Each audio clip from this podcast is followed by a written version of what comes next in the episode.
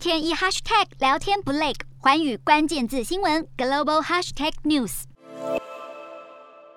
美国国旗再次飘扬在乌克兰首都基辅的上空，乌国民众隔着墙观赏这一面已经很久没有出现在眼前的旗帜。美国驻乌克兰首都基辅大使馆在关闭了将近三个月之后，终于在十八日重新开启。美国国务院声明表示，大使馆已正式重启，但还不会立即恢复完整运作，目前只会派遣少数外交官返回处理乌国事务，因此也警告国民不要前往乌克兰旅游。除了在外交与人道上支援乌克兰外，美国也在军备方面大力相助。乌国甚至在今年超越以色列，晋升为世界上接收最多美国军事援助的国家。二零一四到二零二一年之间，美国对乌国的军事援助总额为二十七亿美元。但自二零二二年乌俄战争爆发后，美对乌军事援助瞬间飙升到三十八亿美元。不仅如此，美国众议院已在十日通过了一项价值四百多亿美元的对乌救助法案，将投入更庞大的资金来协助乌克兰抵抗俄罗斯。乌俄战况延烧至今，乌克兰成功拖延俄军蛮横的侵略，而西方国家虽然没有出兵，但是对乌国的军备、经济与人道救援功不可没。